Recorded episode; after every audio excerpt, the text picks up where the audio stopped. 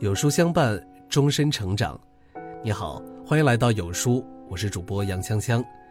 今天为你分享的文章来自于有书海绵，《围城》。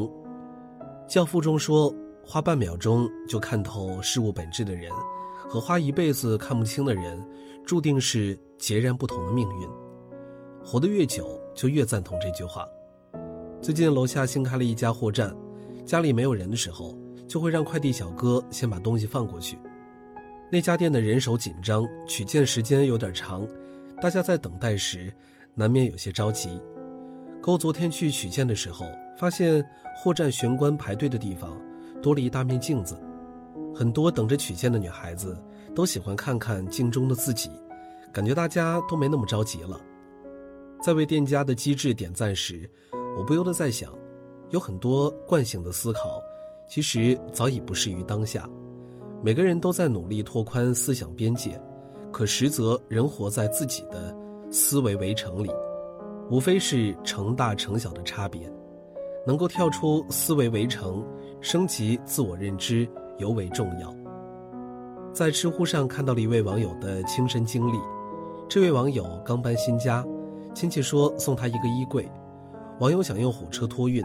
亲戚却说他找了认识的司机，司机过来发现这里离庐山很近，想去看看，网友只好陪着。结果网友花的钱比火车托运费还贵了三倍多。更让人难受的是，人情易欠却难还。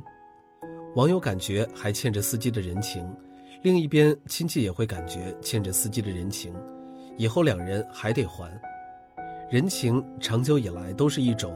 约定俗成的通用货币，可看似为我们带来了便利，同时也造成了负累。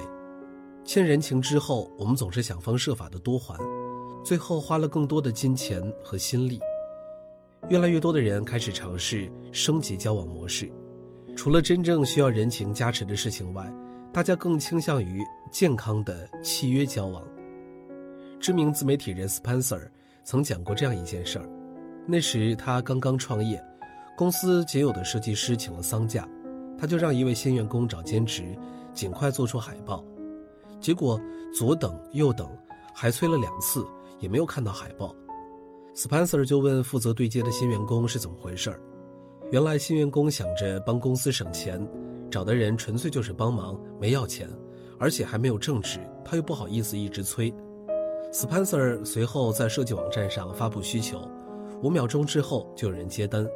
下班前就收到了一张超出预期的海报，契约交往看似少了人情味儿，可确实省事儿、高效，也让彼此都舒服。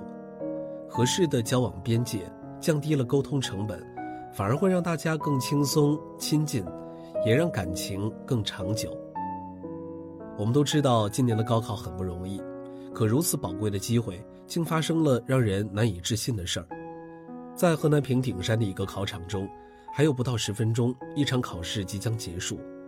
一名女生突然情绪失控，接连撕毁同考场的两个人的答题卡，而她这样做仅仅是因为感觉自己没有考好。有网友说：“她怎么不撕自己的呢？”这名女学生当然知道这张答题卡有多重要。我们所有人都知道，高考对于寒窗苦读十几年的考生来说意味着什么。甚至于，对他们背后的每一个家庭意义有多么的重大。见不得别人好和希望别人好，从来过的就是两种人生。在生活中，我们不难发现这样一种现象：很多同行喜欢聚在一起开店，当然并不是因为他们想竞争，恰恰相反，正是为了合作共赢。这种布局在经济学里叫做商圈理论，是指在一定经济区域内。以商场或商业区为中心，向周围扩散形成辐射，对顾客形成吸引力的一定范围或区域，这样更容易对消费者形成吸引力，增加这个区域整体的客流量。就像我们想吃烧烤时，第一个想到的地方就是那条开满烧烤店的小吃街。这种布局的结果就是每家店都会获益。稻盛和夫有言：“自利则生。”利他则久，自利是本能，利他是智慧。真正的强者从来不会担心别人变强，他们将目光投向更远处，在达人成己中，路也随之越走越宽。清代学者申居云有言：“世间好看是尽有，好听话极多，唯求一真字难得。”以前，如果一个人八面玲珑、左右逢源，大家会认为他情商很高，在交往时很容易对他掏心掏肺。表妹跟我说过她的实习经历，当时有一位静姐整天跟大家打成一片，大家有什么话都喜欢和静姐说。表妹学东西快又懂事儿，实习期结束时，领导说帮她申请了留任，做得好的话后面还能出去学习。表妹很开心地和静姐分享好消息，静姐很高兴，还恭喜了她。可是没过多久，有谣言说表妹留任是因为她和领导有暧昧。表妹就这样离职了，直到前几天，表妹见到以前的同事，才知道闲话居然是静姐传的。表面上对你友好，背后却藏着另一副嘴脸。我们很多人曾经都喜欢有教养、懂分寸的好人，可那些不一定是真正的好，可能只是表面维持的人设。知乎上有人问：“你最欣赏的性格是什么样的呢？”高赞回答是：真实。潇洒、至情至性，没有执念。最近不少网友对张雨绮路转粉，她又飒又真，直言很想 C 位出道。在自己人气很高的时候，依然清醒敢说，只有搞好业务才是最大的底气。在综艺节目中，更是大胆的吐槽李诞，就是不如周星驰。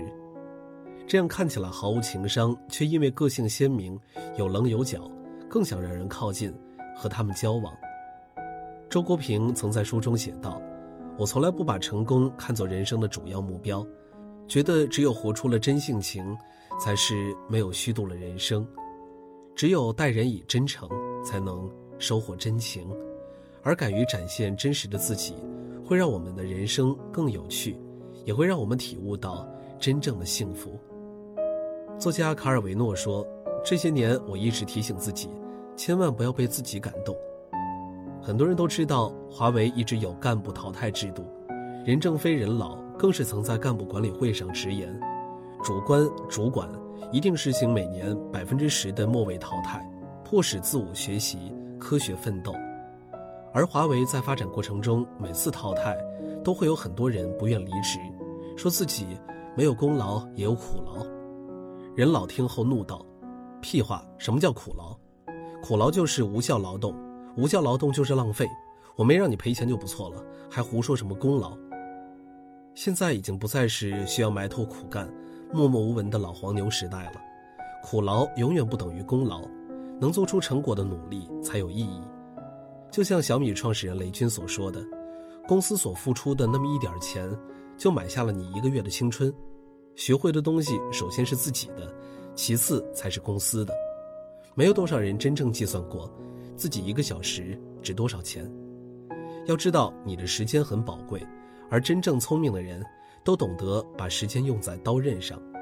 提升自己价值的最好方法，就是用时间变现，让自己更值钱。马云曾说：“我拿着望远镜也找不到对手。”在当时看来，有不少人将这句话理解为马云的狂，然而在今天看来，却可以有另外一种解读。当年外卖的兴起对方便面行业造成了巨大的冲击，人们很喜欢同样方便但食物更丰富的外卖，一时间到处都流传着外卖和年轻人联手打败方便面的说法。任何一家方便面品牌在鼎盛时，可能都从未想到有一天打败自己的居然不是同行，而是其他行业。打败你的不再是你以为的对手，就像《三体》中说的：“我消灭你，与你无关。”二零二零年的魔幻开端，让我想起了十七年前非典时的阿里巴巴。当时因为阿里的一名员工感染非典，导致阿里的所有员工需要全部在家隔离、在家办公。这对于正在高速发展的阿里来说，无疑是当头一棒。那段时间，公司的业务电话都会转接到员工家里。马云说，那几天全世界的客户打电话给阿里巴巴的时候，你会发现电话里面回答的声音。有老人、小孩也有老太太，因为我们的员工回家以后给爸爸妈妈讲，第一声提起来说：“你好，阿里巴巴。”就这样，因为非典，很多外商选择网上交易，阿里的服务不仅没有受到影响，业务反而以百分之五十以上的速度猛增。而非典的发生，让马云捕捉到了一个重大信息：网络零售会成为刚需。这一年的五月十日，淘宝上线，页面有一行字格外的引人注目，纪念在非典时期辛勤工作的人们。我们永远想不到下一个对手会是谁。但我们可以把自己当成是最大的对手，不断挑战，敢于面对不确定性，积极拥抱变化，这些是每个人都能做到的。达尔文说，在丛林里，最终能活下来的，往往不是最大最强壮的，而是对变化能做出最快反应的物种。升级认知，真正跳出思维围城，不仅要行胜于言，也一定会使我们获益无穷。一打破圈层。如果说以前我们总是习惯直接用自己的经验处理现有的问题，现在我们不妨让思维出圈，多学无用的知识，多做无用的事儿，去围城外面接收所有问题，吸纳所有意见，筛选出可用信息后，再加工出更有效的新方法。有时看似不相关的两件事儿，恰恰可能是解决问题的关键。二全情投入，随着生活节奏加快，很多人会感觉到压力很大，常常不能心无旁骛地做事儿。可就像一位禅师所说：“凡人吃饭时左顾右盼，想这想那，千般计较，万般思虑；睡觉时颠倒梦寐，梦这梦那，思绪万千。修行者，吃饭就是吃饭，睡觉就是睡觉，别无他念。”无论我们手中有几件事并行，在做最眼前的事情时，一定要全情投入。每件事情都如此，你会发现事情就这样一件件完成了。而我们做事的专注度越高，就越能感受到喜悦和成就。三，凡事多想一步，做事讲究执行，做好事情讲究策略。只有透过表层直达事情本质。我们才能把一切看得更清楚。荀子有言：“以近之远，以一知万，以微之名，此之谓也。”人生如下棋，每次多想一小步，加在一起就迈出了一大步。洞悉底层规律，把握关键精髓，再做出反应，往往会让我们事半功倍。苏格拉底说：“我唯一知道的就是我一无所知。”世界变化太快。固步自封就像是坐以待毙，只有快速进化、不断迭代、跳出思维围城，我们才能成为更好的自己。也只有站得足够高，才能看到不一样的风景。点亮再看，愿我们都能给围城留一扇敞开的门，永远饥饿，永远在路上。有书早晚打卡又更新了，这次我们增加了阅读板块。